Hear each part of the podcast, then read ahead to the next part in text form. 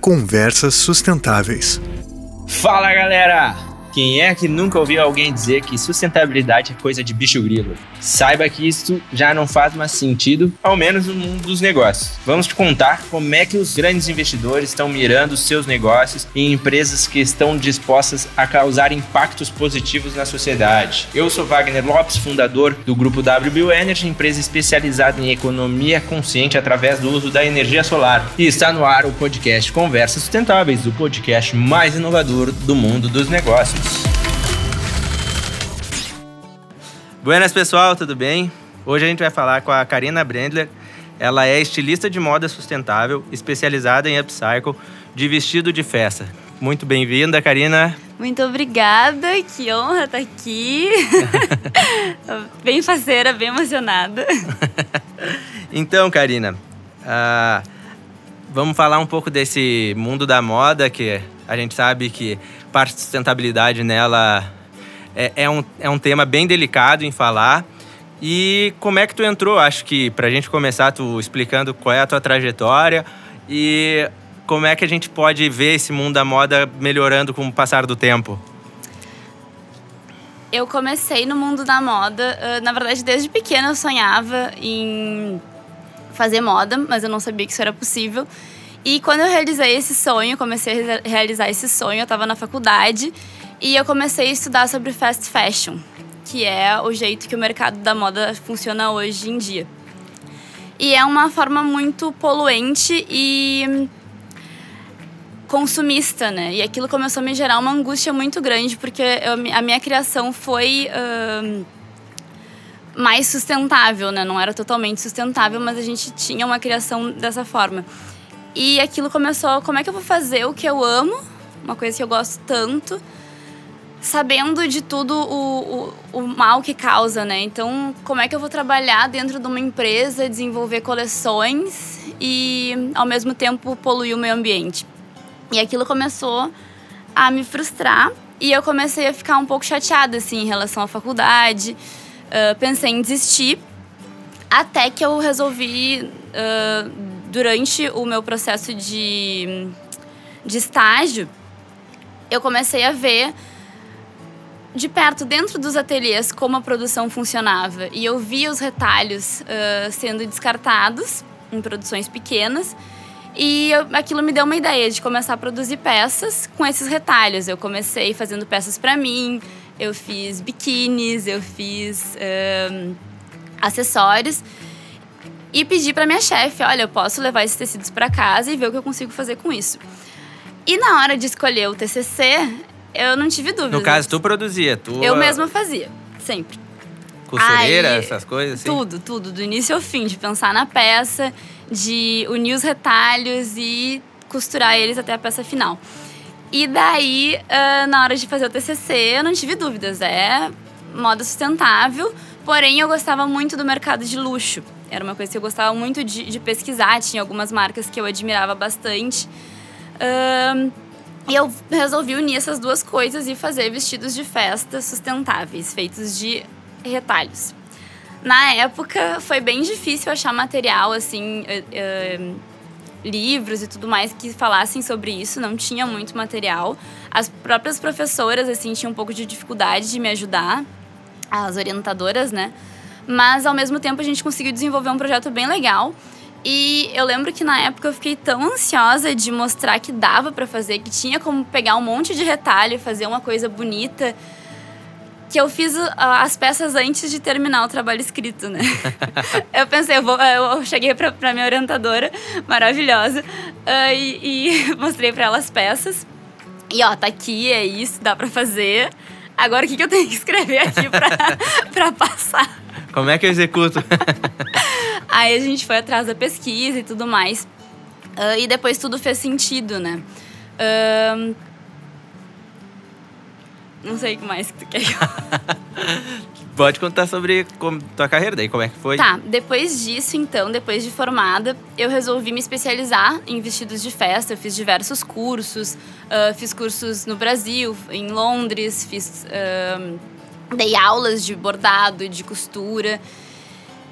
E sempre fazia coisas para mim com esses retalhos. Isso levou. Quando eu... tu fez os cursos fora, já tinha informações de que o pessoal lá já pensa em questão de moda sustentável ou também é muito nos, parecido com o Brasil? Nos cursos não tinha, né? Nos que eu fiz, pelo menos. Porém, uh, eu tive acesso a livros em inglês que tinham informações. Ah, ok. Então, isso já me abriu bastante, assim, os olhos. É, o, o mundo da, da sustentabilidade em geral é muito pouco falado.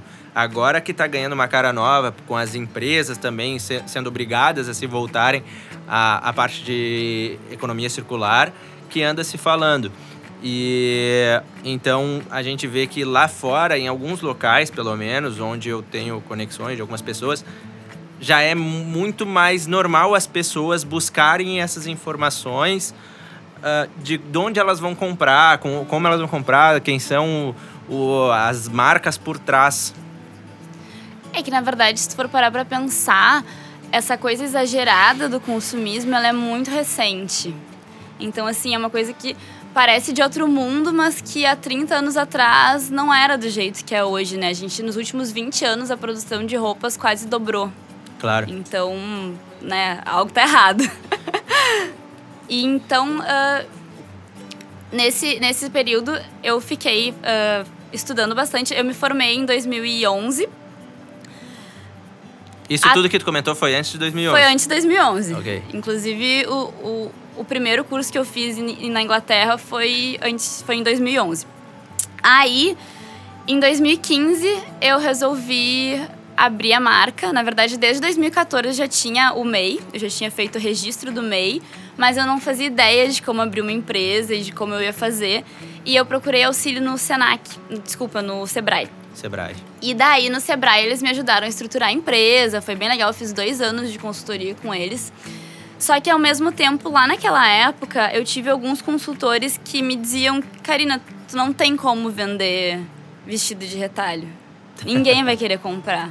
E outra, como eu produzo peças únicas, eu posso produzir uma peça, vamos supor, uma saia rosa M, uma saia vermelha G, uma saia azul P.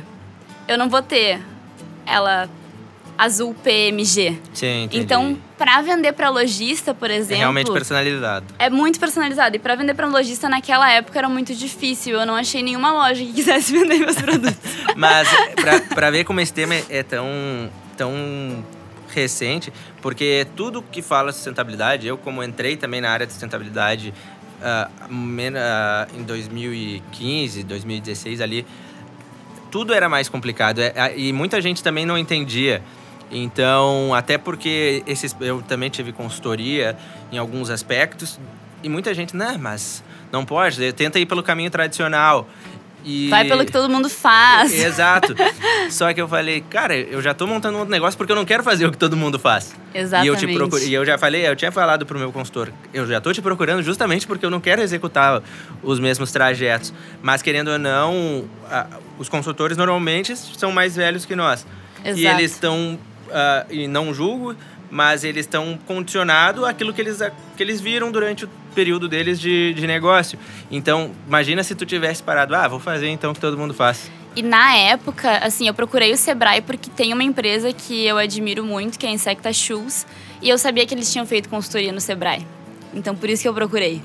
Aí a outra coisa. E eles faziam na época sapatos de retalhos mesmo, de, de tecidos de sofá, peças únicas. Então era bem a minha proposta, né? E a outra questão é que. Ai, me perdi. Mas assim. O, o, como eu não consegui vender para lojistas as minhas peças, eu pensei, tá, eu, alguma coisa eu vou ter que fazer. Aí eu resolvi, com uma das meninas que também estava nesse grupo, abrir uma loja.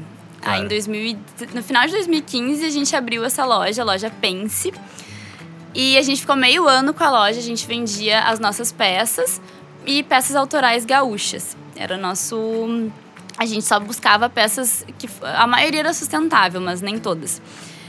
Só que assim, a gente não tinha experiência nenhuma de loja. De empreendedorismo? De empreendedorismo. Imagina, eu tinha acho que 21 anos. E as coisas começaram a, a, a não. As contas começaram a não fechar.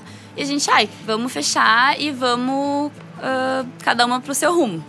Como vocês faziam para divulgar a marca na época? Instagram, redes sociais, Facebook. Mas não era tão visado quanto é hoje, no caso. É bem diferente hoje em dia, porque na época nem todo mundo tinha Instagram, né? Tinha smartphone. Parece que, que é um. É bem recente, né? Aí e eu fiquei nove meses depois disso em casa pensando o que, que eu ia fazer. Claro. e minha mãe me dizia assim: ai, Karina, abre um, um ateliê, abre um. aluga um espaço. E eu não tinha coragem de fazer. Até que um dia eu resolvi: não, eu vou juntar dinheiro e eu vou abrir esse ateliê. Aí eu vesti uma, achei uma menina que era influenciadora e eu vesti ela com as roupas. Na época nem se tinha esse termo de influenciadora, ela não era nem blogueira.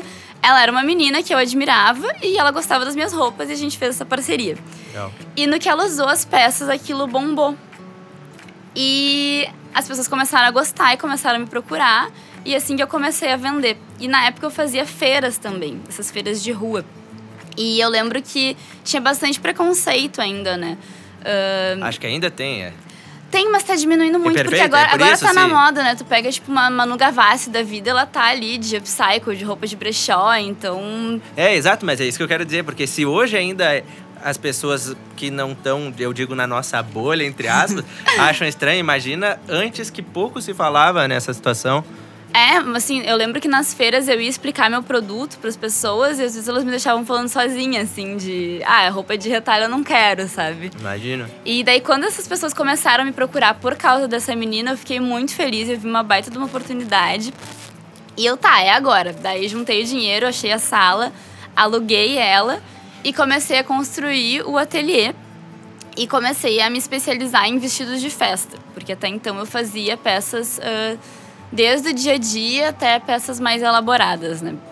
Aí a gente, no ateliê a gente trabalha o sob medida, o aluguel, o primeiro aluguel e uh, as transformações que eu faço, assim, uh, mais conceituais, né? De coisas, mais ideias minhas mesmo, assim. O dia a dia não valia a pena continuar fazendo? Tem que ter braço para tudo, né? A gente tem que escolher ah. público-alvo, nicho, e daí. Vocês. A vontade eu tenho. a vontade. Por mim, eu faria até biquíni ainda, mas é que não dá, a gente tem que escolher. E aí, daí nesse mercado de festa com a pandemia? Com a pandemia, uh, foi bem complicado. Ano passado eu tava bem chateada. E era uma coisa que eu não conseguia nem, nem divulgar meu produto, né? Porque não fazia sentido nenhum, enfim, com pessoas doentes e morrendo e trancadas em casa. E não era só eu que estava chateada, não era só eu que tinha perdido uh, minha fonte de, de, sustento, né? Então. Uh, e como é que tu fez para te reinventar nesse. Assim, na verdade, eu já estava desde 2019, do início de 2019, com a ideia de uh, dar aulas, prestar consultorias e começar a ser mais informativa, porque até então, como o nosso ritmo de trabalho no ateliê era muito intenso, a gente tinha muitas clientes, uh, eu não tinha tempo de de fazer essa parte que eu gostaria de fazer, porque a minha ideia desde o início, tanto é que o meu foco eu nunca foquei num público que buscasse a sustentabilidade.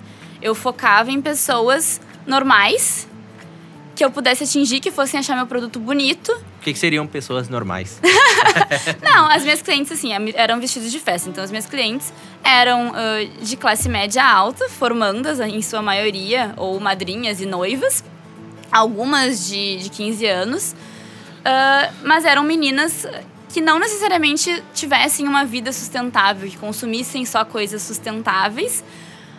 Mas justamente a minha ideia era essa, era que elas se atraíssem pela beleza dos produtos, fossem até mim e daí eu explicasse todo o conceito por trás da marca, o porquê que a gente fazia o que a gente fazia, para que daí sim elas pudessem tomar escolhas mais conscientes e mais sustentáveis, né? Sim. Porque assim, tu focar num, num público que já é sustentável, eu não vou estar educando essas pessoas, elas já sabem.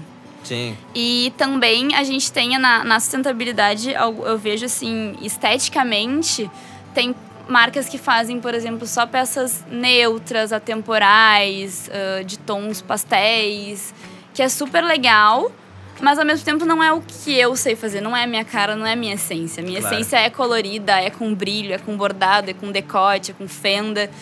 Ah, e tem também as marcas que fazem peças mais conceituais, que são peças ah, desconstruídas, peças sem gênero, peças que é metade um blazer, outra metade é outro blazer, tipo, E a- a- hoje no Brasil a gente já tem, vamos, bastante empresas, ó, marcas de roupas te- tentando entrar numa uma parte mais sustentável. Sim, sim, cresceu muito, Ou, muito e marcas mesmo. tradicionais, não. Assim, as marcas tradicionais, elas estão tentando fazer esse movimento, né? Mas eu acho que por elas serem muito grandes, é um movimento que ele é mais lento, né? Pra, Sim. dentro da marca, eu imagino que seja assim. Elas estão fazendo muita coisa para uma estrutura de empresa grande, né? Eh, Eu acho que em marcas menores é mais fácil tu conseguir mudar, porque daí tu tem ainda um, um controle dos processos, tá tudo ali dentro, né? Por exemplo, tu pega um ateliê pequeno, tu consegue fazer essas mudanças. Tá, mas assim, essas marcas que tu conhece ou as que já estão fazendo, eu vou te dizer pelo meu mercado o que, que eu vou te perguntar, tá? Tu acha que elas fazem por se preocupar com o mercado ou é mais um greenwash para dizer que também tem? Vou falar por mim, porque tem na- no meu segmento que eu trabalho também com energia limpa, tem muito empresário que ele tá ali pelo business. Ah, ontem, inclusive, eu estive falando com um que ele disse, cara, se o mercado amanhã for água, eu vou trabalhar com água. Eu não tô preocupado muito, não tenho paixão por isso. Uhum. Então, eu, ao mesmo tempo que, cara, cada um faz o que quer da sua vida, mas eu me preocupo muito com o propósito. Por que que tu tá fazendo aquilo dali? Onde é que tu quer impactar? E como é que é no cenário da moda isso? Eu acho que tem de tudo. É é exatamente isso que tu falou. Tem pessoas e empresas que realmente estão preocupadas, tem outras empresas que vão fazer isso só porque é uma forma a mais de cativar o consumidor e dizer que tu é legal. Mas eu acho que aos pouquinhos o consumidor está exigindo isso, né? E, ele- e as marcas essas que se elas fazem ah, só pela questão da venda, mas elas fazem, eu não acho errado. Claro. Entende? Agora, claro, se elas fazem uma coisa e, e- e dizem outra, daí é complicado. E eu acho que aos poucos o consumidor ele vai criar consciência disso e ele vai perceber. É, eu né? penso que cada vez. Como eu, eu lido com, com nos negócios, eu, ah, quando eu vou fazer um, um treinamento para os representantes, para os vendedores, eu explico o quê? Que a venda ela mudou muito de uns anos para cá. Por quê? Na época, não vou nem dizer na, na época dos nossos pais, mas se tu olhar o mercado há 15 anos atrás, para tu comprar alguma coisa, tu não tinha muita informação. Então tu, ah, eu vou ali na Multishow comprar uma guitarra. Tu vai ali e comprava a guitarra. Não sei o cara que entendia muito, que ia lá estudar, mas ia lá e ia tocar ainda para saber qual é a situação. Hoje é completamente diferente. Se alguém chega até a Karina, ele já pesquisou muito antes. Ele já leu. Então, na verdade, esse consumidor ele já é mais instruído do que antigamente. Então, eu acho que cada vez mais essas marcas elas têm que se posicionar de uma forma melhor e entra aquela a a- aquela o história do Golden Circle, que é tu explicar quem tu é para fazer daí a pessoa compra o, o negócio. E eu tento fazer isso com a, com a minha empresa e é um modelo que eu vejo que vira, porque assim, eu não foco em preço, em discutir preço com o cliente. Eu foco em mostrar o valor do que eu estou fazendo. Ou ele está disposto a pagar pelo, por aquilo dali que vai ser entregue, ou se ele só quer preço, eu falo, cara, tipo, tu pode achar qualquer outra empresa que vai fazer isso aí o que tu, tu deseja. Isso que tu falou é bem legal, porque me veio o gancho de que ah, as pessoas têm a ideia de que moda sustentável é caro. E é complicado, porque assim, a moda, ela, nos últimos anos, ela foi muito barateada. Por quê? Porque tem muitas empresas que trabalham com mão de obra análoga à escravidão. Então, assim, Estão pessoas que trabalham com sem seus direitos trabalhistas, que trabalham horas e horas de trabalho, ah, que às vezes não conseguem comer, que às vezes até dormem dentro das fábricas, né? Sim, na China é bem comum isso. É na China, nos países subdesenvolvidos e vou te dizer que no Brasil tem também. Sim. No Né? Brasil? Sim, em São Paulo tem muito muitos bolivianos que acabam sendo escravizados dessa forma por indústrias têxteis. Então, assim. Com esse não podcast é nem, a gente vai mudar isso, pessoal. Anota aí. não é nem, por exemplo, assim, ai, uh, grandes redes, sabe? Às vezes tu compra de uma, de uma marca, de uma loja pequena, se ela comprou em São Paulo e ela não sabe como esse produto foi feito, pode ter sido feito dessa maneira sim. Pois é, e na verdade e tem muita coisa. E é aí que eu falo da, sobre a informação, porque a gente não tem muita informação do que acontece, uh, ou pelo menos às vezes não busca muito sobre isso. No, num dos podcasts que a gente fez, o Ricardo Zogby, ele fala que quando deu o escândalo da Zara aqui no Brasil. Não sabia foi... se eu podia falar esse nome. não, aqui. Mande vir, mande vir nos processar. Mas que ele falou que lá na Europa o protesto foi 10 vezes maior, porque na verdade no Brasil quase ninguém sabia que ela fazia isso. Sim. Sendo que foi a Zara Brasil, não. e o protesto existiu lá. Porque é. a Zara de lá não controlava e fala: como é que vocês não sabem disso que está acontecendo? Então, falta essa instrução para a gente saber de quem que eu vou comprar, porque eu penso assim, eu prefiro particularmente pagar um pouco mais em algo que eu entendo que tenha valor e que vai te durar, né? Exato do que pegar e comprar de uma empresa que ela faz certas coisas assim que tu que tu não condiz com, com o que ela está fazendo, sabe? E por mais que se posicionem de alguma forma, elas estão induzindo, é que nem eu digo a própria Marfrig. Ah, para mim foi um absurdo quando eu olhei assim as empresas listadas que são consideradas sustentáveis. Eu quero eu fiquei pensando, cara, quem é que que escolhe essas empresas? Porque, cara, eles são um matadouro, na verdade. Então, o que mais polui o meio ambiente é isso. E agora eles são considerados sustentáveis como? Isso é, é isso é bem complicado, bem complicado mesmo. É, e para ver que daí entra muito o greenwash. A pessoa, não, porque quando o investidor ele pensa, cara, eu vou botar em SG, às vezes o cara tá na ótima das intenções. Pô, vai ser empresas que fazem bem ao meio ambiente. Tem situações que tu sabe claramente que a empresa não faz nada de politicamente correto. Uhum. Nada assim, que eles tentam vender. Já teve situações de eu ir em cliente, o cara botar energia solar e ele não queria, assim, tipo assim, não queria saber a parte da sustentabilidade no geral. E ele falou. Mas ele queria fazer um marketing verde. Uhum. Dizer, não, porque eu me preocupo. Mas para mim, ele disse, cara, eu nem quero saber qual é a situação. Teve um que disse, não, vou botar aqui na empresa um televisor que vai mostrar o que a gente economiza. Porque tem como ver a, ah. a, quanto de CO2 deixa de emitir e tal. Vamos botar, mas na hora, na reunião, cara, os caras. Velho. Eles querem ver número, né?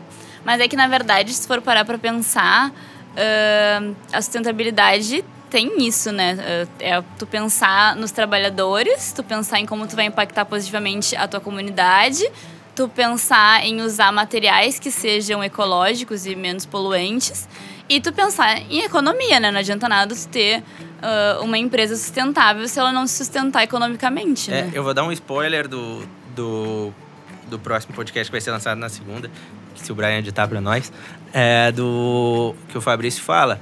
Ele falou assim, é meio polêmico falar sobre isso, mas para o, pra o. Ele falou, já não tem mais como a gente ser completamente sustentável pela quantidade de pessoas por, por a questão da terra. Uhum. Mas o correto para essas empresas serem sustentáveis é elas pararem de crescer. Uhum. E isso, imagina, tu vai chegar para o empresário, cara, seguinte, ó. Tu tem que parar a, de crescer. A, a tua parte já deu, agora deixa os outros também. Cara, imagina tu dizer pros, pros donos da Ambev, mas isso. Mandam na hora, o cara tá louco. Isso é uma coisa que eu, por exemplo, quero agora começar a produzir uh, cada vez menos peças e estimular menos o consumo, né? Estimular que as pessoas, que as outras marcas também uh, trabalhem com essa coisa do upcycle, de transformar, de pegar uma peça usada, às vezes a própria coleção e transformar, do que comprar um tecido novo. Uh, e estimular que os clientes também busquem eh, consumir dessa forma ou arrumar peças que tenham em casa. Porque para mim simples, não, não faz sentido a quantidade de roupa que existe no mundo. Se parar de produzir hoje, tu tem roupa para usar por muitos anos. E não é um paradoxo né? uma estilista falar que vai incentivar as pessoas a consumirem menos? Não! Porque eu acho exatamente isso. Uh, por exemplo, a reserva, eu acho que naquele bate-papo eu te comentei que eu tinha, eu tive uma ideia e eu mandei lá pro Roni da reserva, que era o quê? É uma marca que eu gosto bastante, gosto do, do posicionamento da marca E eu mandei para ele, cara, por que vocês não fazem um, um sei lá, até para agregar em vendas? As pessoas que já são clientes, por que, que eles não devolvem a roupa e com essa roupa vocês fazem mais roupas e aí É dá isso aí desconto? que eu quero. Exato, e dá É. desconto, então, porque assim, tem muita roupa assim que vai fora, que o cara faz pano de chão, sei lá, faz. É. E tu poder reutilizar e fazer daquilo dali, tu não precisa até produzir mais, ou tu vai ter já um material, tu compra Tu não mesmo vai material. gastar com material, né? Eu acho que o meu objetivo hoje é mais esse, é mostrar para as empresas que elas não precisam gastar com material mais material, elas não precisam gerar mais essa demanda de, de, de consumir os nossos recursos naturais. E ao mesmo tempo elas podem lucrar com isso, né? Elas podem ah, transformar essas peças que estão encalhadas e lucrar, assim como elas podem pe- e vender pelo mesmo valor que elas já vendem, mas assim como elas podem fazer uma coleção, por exemplo, ah, essa aqui é especial e tem um valor agregado. Claro. Então, E, e como é que é feita agora, para quem não sabe, se tu puder explicar como é que é o mercado da moda, assim, por que, que a gente tá falando sobre isso no mercado da moda ou por- e por que, que dizem, dizem que ele não é sustentável? Vamos botar as pessoas que não conhecem para elas entenderem. sim, eu comecei a falar e não expliquei nada. Inclusive, usei várias vezes a palavra psycho, que acho que É, são poucas exatamente. pessoas que sabem o que significa isso. tá, então vamos de forma Fala assim, didática. dá um Google. Eu vou falar brevemente e de forma simples, tá? A indústria da moda ela é poluente do início ao fim. Por quê? Porque para começar que a gente tem que produzir a fibra para fazer o tecido. A gente tem duas formas de fazer essa fibra, de forma sintética, que é extraindo ah, ah, petróleo, né? Porque a maioria dos, dos produtos sintéticos é feito do plástico. Ah, tem a, ah, tem a e tem a parte de plantações. Então assim, a gente planta algodão e a maioria dos, do algodão produzido hoje, ele vai pesticidas, vai inseticidas.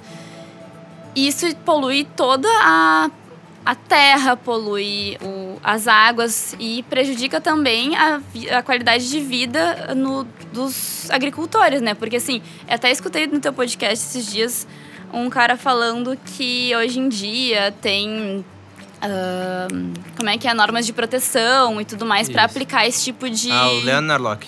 é para aplicar esse tipo de, de veneno só que assim isso falando em países desenvolvidos tu vai numa Índia não tem isso Claro. sabe? Então a gente tem que ah, pensar também em como é a realidade desses países.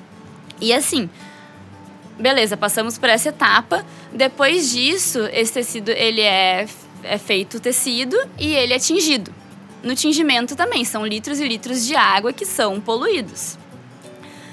Depois que ele é tingido, o tecido vai para o corte. No corte, ah, hoje em dia a gente tem algumas tecnologias bem, bem boas que já melhorou muito a questão dos resíduos na hora de cortar, porque a gente bota modelagem no tecido, por exemplo, de uma camiseta, que é, vamos supor, é um formato de um T, né?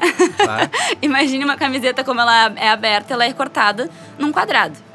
Tudo que não for cortado vai virar retalho. Perfeito. Então, aí cerca de 20% desse tecido vai virar retalho. Isso também para as empresas é dinheiro, né? Pensa se tu pagou 100 reais o metro do tecido e 20% desse tecido tu vai botar fora, 20 reais botado fora, Perfeito. né? E daí tu faz isso numa proporção de uma grande, de uma grande empresa. Aí, depois dessa fase, a a roupa é confeccionada e ela vai para a loja. Tem toda a questão do transporte, de embalagem. Ah, ela chegando na loja, tem peças que vão vender e tem peças que não vão vender. Perfeito. A porcentagem de peças que ficam encalhadas é muito grande. As empresas hoje em dia elas produzem ah, peças prontas para venda sem saber se vão vender, ao invés de venderem de acordo com a demanda, que seria muito mais inteligente e econômico. Ah, depois disso, tem, essas peças podem ser ah, doadas, mas a maioria é incinerada ou vai para para países ah, subdesenvolvidos e às vezes até acaba estragando a cultura local, porque, por exemplo, às vezes se no local ah, eu tenho uma cultura que produz as próprias peças, que tem uma, uma, um comércio ali, a partir do momento que tu começa a receber roupas de graça de países desenvolvidos, para de tu produzir. para de produzir esse comércio. Então, e, e várias pessoas vão ficar sem sustento por causa disso. Claro. Ah, depois disso, ah, por exemplo, tá, se a roupa for comprada, eu vou usar ela. E eu vou lavar diversas vezes. Tem roupas que toda vez que tu lava liberam microplásticos. Tem roupas que toda vez que tu lava liberam tinta. Uhum. Fora a questão toda de tu lavar, de tu passar, de tu botar um amaciante, um sabão em pó. Depois que tu usou essa roupa, tu pode doar ela, né? Só que assim, a gente sabe também que muitas das pessoas que doam as peças, por exemplo, a campanha do agasalho, eles recebem roupas que não são de agasalho, que não vão esquentar alguém. Um sapato de salto não vai esquentar alguém. Não vai servir para essa pessoa que realmente precisa ah, trabalhar, por exemplo. Então, é lixo, né? Claro. São materiais que são descartados e que são incinerados, ou então eles podem ir para locais errados e parar, ah, ao invés de um aterro sanitário, parar num lixão. E nesse lixão eles vão estar contaminando o solo e o lençol freático. Ahn, Então, na verdade, o mercado É o ele, ele, e além. ele, é- ele polui do início ao final. é, é isso que eu tô querendo dizer, exatamente, do início ao fim. E a gente sabe que não existe fora, né? Sim, não existe Essa fora. roupa vai continuar existindo em algum lugar. Ah, então, justamente por isso, eu acho que a gente tem que incentivar ah, o upcycling e a economia circular. Porque o upcycling, ele busca tu pegar uma peça que iria fora, né? Seja ela de, de brechó, de, de que foi tava no lixo. Já peguei várias peças que estavam literalmente no lixo e transformei. Essa aqui é uma delas Ah, é? essa que eu tô usando. Ahn, e peças também ah, dessas que estão encalhadas nas lojas.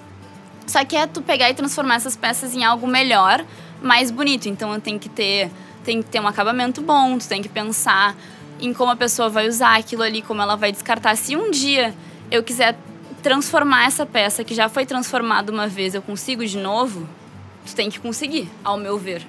Tem Então, o empresas que fazem upcycling sem pensar nisso. O upcycle é tu ficar sempre... Não, não é. O upcycling é tu transformar em algo melhor. Mas eu acho que pra te ter um upcycling eficiente, que é o que eu prezo, é tu poder sempre continuar. Ah, Tem peças de roupa que eu tenho ah, no ateliê que a gente aluga, que já foram transformadas, sei lá, quatro vezes. Sim. Então a gente pensa a peça na hora de produzir e cortar ela em formas de como não danificar aquele material, aquele tecido. Por exemplo, ah, é isso. Se eu quiser transformar um vestido em blusa, depois esse vestido em, essa blusa em vestido de novo, ou em- E tu vai e podendo... continuar fazendo. E como as marcas de roupas, tanto as tradicionais ou as menores que existem, elas podem melhorar a produção dela? Como é que elas podem ser mais sustentáveis nessa, nesse quesito? A gente tem muitas marcas que trabalham com tecidos orgânicos, por exemplo. Só que isso em escala global não é viável, né? Então, é justamente a minha, a, a minha dica, assim, a única coisa que eu, que eu acho que pode contribuir é as marcas reciclarem as coisas que já existem e as pessoas consumirem dessa forma, né? Hoje elas em dia. pegarem aquilo que sobra delas mesmos e, E, e continuar reciclando. E fazer isso que tu falou, de incentivar o, o cliente a devolver. a devolver as peças. Ah, é, eu acho que isso é uma baita postura, porque e acho que para qualquer tipo de marca serve. Até para tu fidelizar cliente e tudo mais, ó, tu vai aqui, tu ganha um desconto e essa própria peça vai, Claro. ser, vai virar outra, ou a gente vai reutilizar em alguma coisa. Que é, não é simples, é uma coisa que, que tem que ser desenvolvida, porque justamente se é uma empresa muito grande, ela não vai ter esse processo manual que eu tenho, de pegar peça por peça, desmanchar.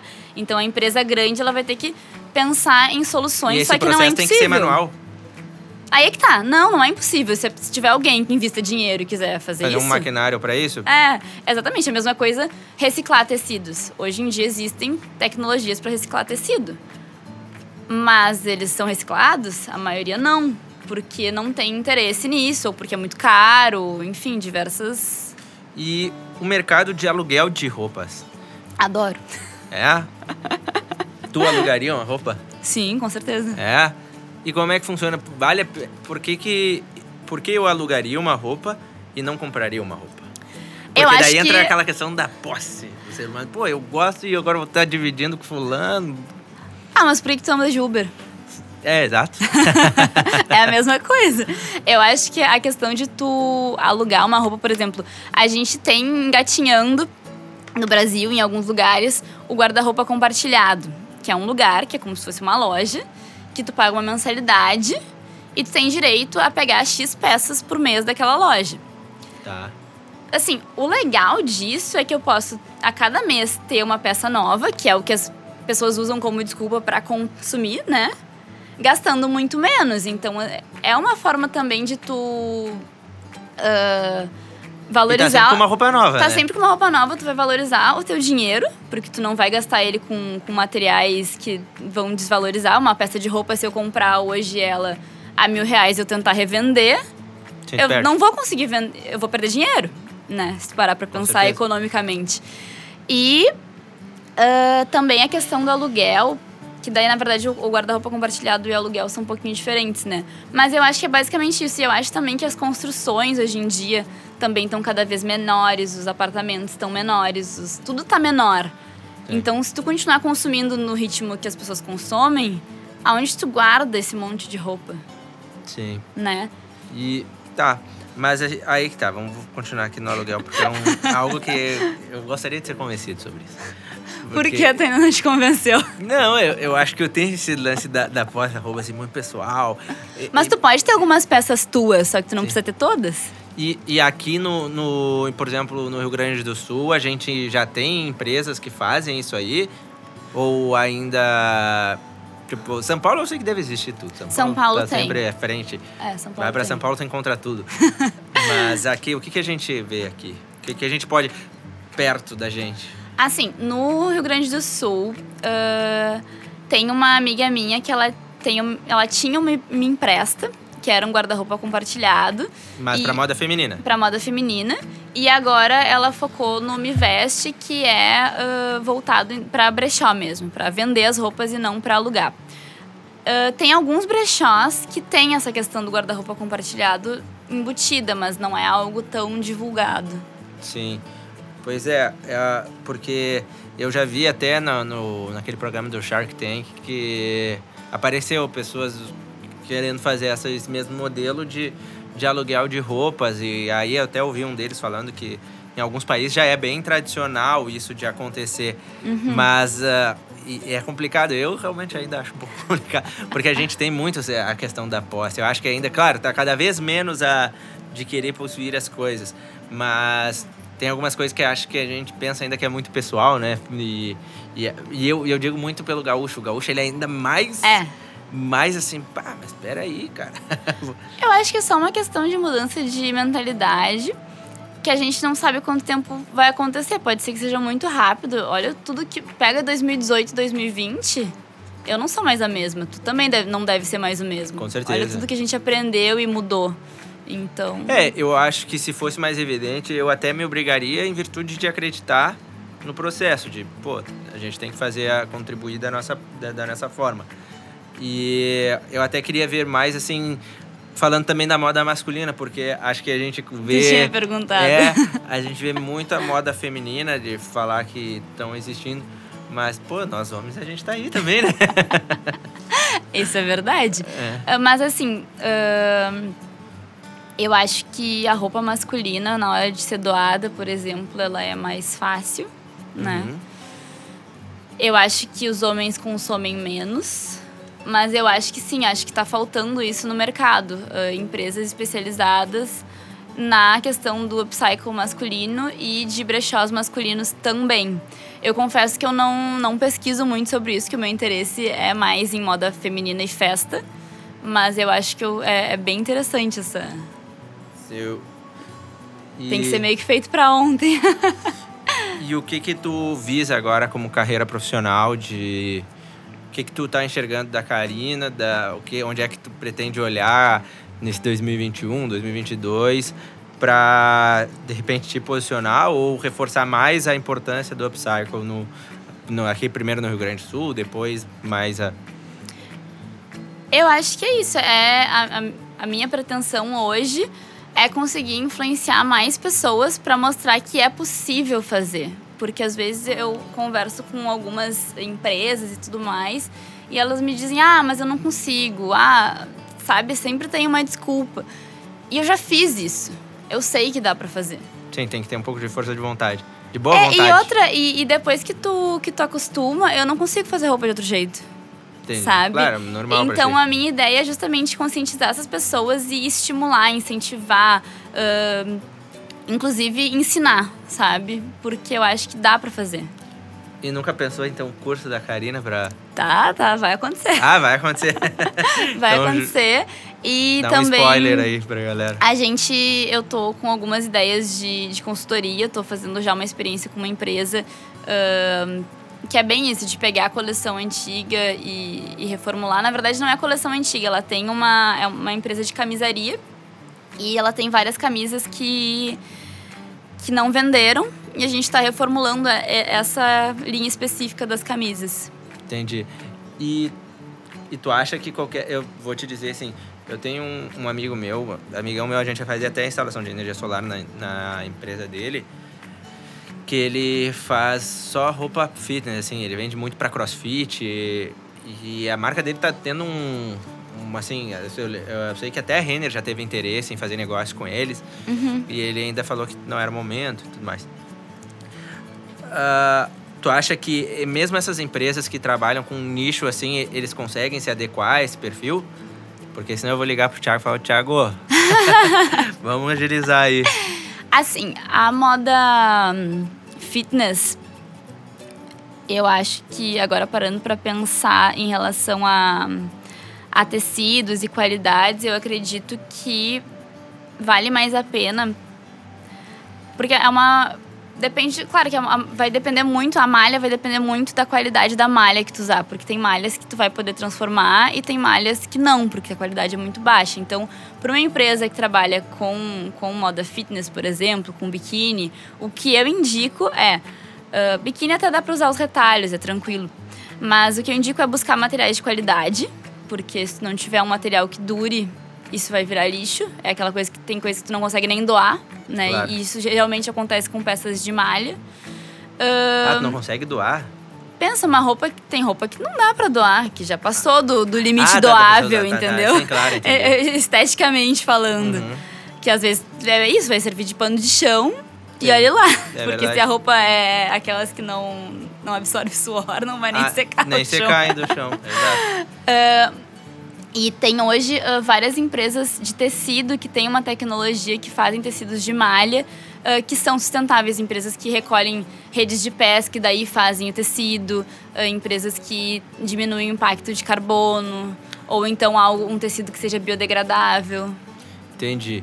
E tá, e essas empresas, bom, pelo que eu vi, ela vai exigir um investimento maior na empresa para ela poder se adaptar a esse mercado. Se tu quiser usar um tecido bom, sim.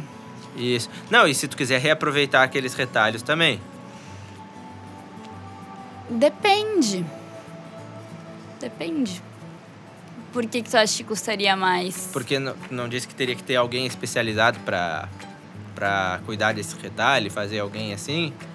Ou de Ah, repente isso- com um maquinário a mais, alguma coisa, não? Isso sim, isso, ah, mas eu acho que é uma coisa, é mais questão de tu organizar os processos dentro da empresa, né? Não necessariamente tem que ser um custo a mais. Ah, entendi. Pode ser que seja, mas pode ser que não seja, vai depender Sim. do que a empresa fizer. É, porque eu vejo como, como as empresas pequenas. Pode ser. Porque assim, tem alguém que pode. Bah, me interessa isso. Mas, pô, eu não tenho esse capital ou não tenho como despender esse dinheiro para ou ter esse tempo para fazer isso. Tem como ele pegar, por exemplo, sei lá, os retalhos da onde ele produz e fazer alguma coisa com isso para que pelo menos ele tente fazer de uma maneira até que ele tenha condições de Então, eu acho que para as empresas pequenas, até pelo que eu pude observar de perto, a maior dificuldade delas é em relação a tempo. A dentro da produção que elas já têm, ah, separar esses retalhos e produzir algo, porque daí é um pouco mais lento. Mas, por exemplo, tá? Nos lugares que eu trabalhei, eu estava na faculdade ainda e eu era estagiária. Perfeito. Estagiário é um custo mínimo para a empresa, né? Então, uma empresa que é pequena pode pegar um estagiário ou dois e colocar nesse papel. Ó, vocês vão ser responsáveis por encaixar esses retalhos e cortar numa modelagem nova, para que a gente possa mandar para costureira e produzir. Então, E- não necessariamente isso é um custo a mais, né? E ou dar um passo um pouco para trás, dar uma diminuída na produção para fazer algum processo. Mas não tem alguma empresa que eles possam pegar esse retalho, entregar e essa empresa traz devolver otimizados. Otimizado, não. Ah, tem algumas empresas que reciclam tecido, a gente tem essas tecnologias, mas é bem pequeno isso ainda, né? Não é algo difundido. Uh, e também tem a questão, por exemplo, quando tu pega um tecido e tu mistura duas fibras, uma, por exemplo, uma fibra. Pode ser duas fibras, tá? Mas uma fibra sintética, uma orgânica, uma orgânica não, uma não sintética, ou duas sintéticas diferentes, para te reciclar é muito difícil. Tu consegue, hoje em dia a gente consegue reciclar peças uh, e retalhos se eles forem do mesmo material. Tem. Sabe? Entendi. E pra gente indo pra parte final, tu, como é que tu é como consumista de roupa? Tu usa o que tu produz e, e utiliza, reutiliza? Como é que tu... Então, eu uso roupas da minha avó. Sério? Sim. Várias são da minha avó. Por isso que eu digo a questão da qualidade, né? Tipo, as peças da avó que eu uso, tem peças com mais de 50 anos que estão novas. Não necessariamente novas, novas, mas tão boas, sabe? Dá pra usar. Se eu pegar uma roupa feita hoje, daqui 10 anos, talvez ela esteja se desmanchando, sabe? Ah, bom, isso é verdade. E isso é uma das coisas que eu acho importante. Tu é, até investir numa roupa melhor, porque tem algumas que tu vai comprar. Não vou até necessitar agora algumas marcas, mas que tu vai comprar e daqui a tipo Que seis meses já tá encolhe, tudo... que esgaça, é, que enche de bolinha e por aí vai. Exatamente, é algo que a gente tá... Mas eu acho que acostumado. também é questão eh, que a gente não tenha o hábito de ler etiqueta, né? Ah, não tem mesmo. Porque daí quando tu, tu lê a etiqueta, tu vê como lavar aquela roupa, daí sim, aí, aí tu consegue conservá-la por muito mais tempo. Ah, e em relação a consumir, eu consumo, muito raramente eu consumo alguma coisa de, de marcas autorais, mas é porque eu não tenho essa necessidade, eu já tenho as peças que eu preciso pra existir, Yeah. pra viver, pra me esquentar, pra fazer o que eu quiser. E ahn, tem as peças que eu mesma confecciono, mas de vez em quando meu lado consumista surge e daí eu vou pros brechós. Ah, entendi. Vai lá. É Mas assim vai que eu- direto no brechó Vou mesmo. direto no brechó, não tem opção loja. E os brechós é legal porque hum, tu consegue, tem brechós de tudo, de todos os estilos, né? Tem desde o brechó solidário, do brechó de igreja, que tu vai encontrar peças a 5 reais. E não necessariamente peças ruins. E tem também brechós de luxo que tu vai encontrar, ah, por exemplo, uma bolsa de uma marca famosa por um valor bem, tipo, que é caro ainda, Sim. mas por um valor bem abaixo do que ele seria comprado novo, né? Ah, não, isso é excelente. Do, eu acho que até em pensando em, na verdade, como é que eu posso dizer, na, na parte social, porque é, as pessoas, pô, o cara que não tem aquela condição de pagar mais caro às vezes pela roupa, quando existiu o aluguel da roupa, acho que é algo que vai ser bem legal, porque ele não vai precisar comprar e também vai estar podendo usar uma roupa de qualidade Exatamente. e ainda ajudando o meio ambiente, porque não vai estar. ele vai estar reutilizando aquilo dali e vai estar cada hora com uma roupa nova, né? Então acho. Isso, essa é a parte que eu achei É, legal. Isso é Vai legal. tá- é, então você vai estar cada hora bonito e vai dizer, é teu. Não, não é meu.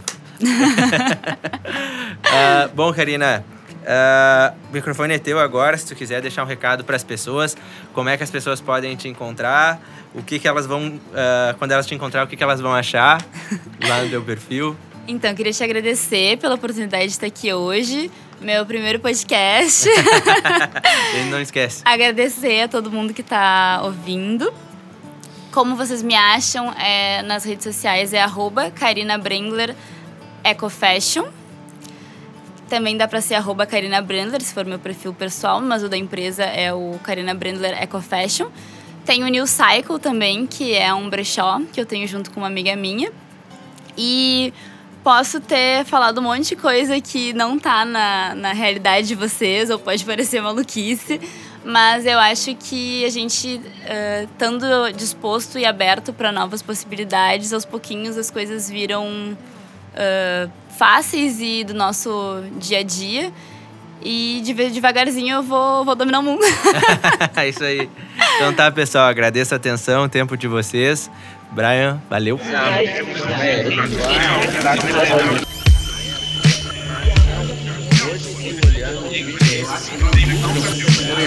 Na minha área, eu não. Além de então, na parte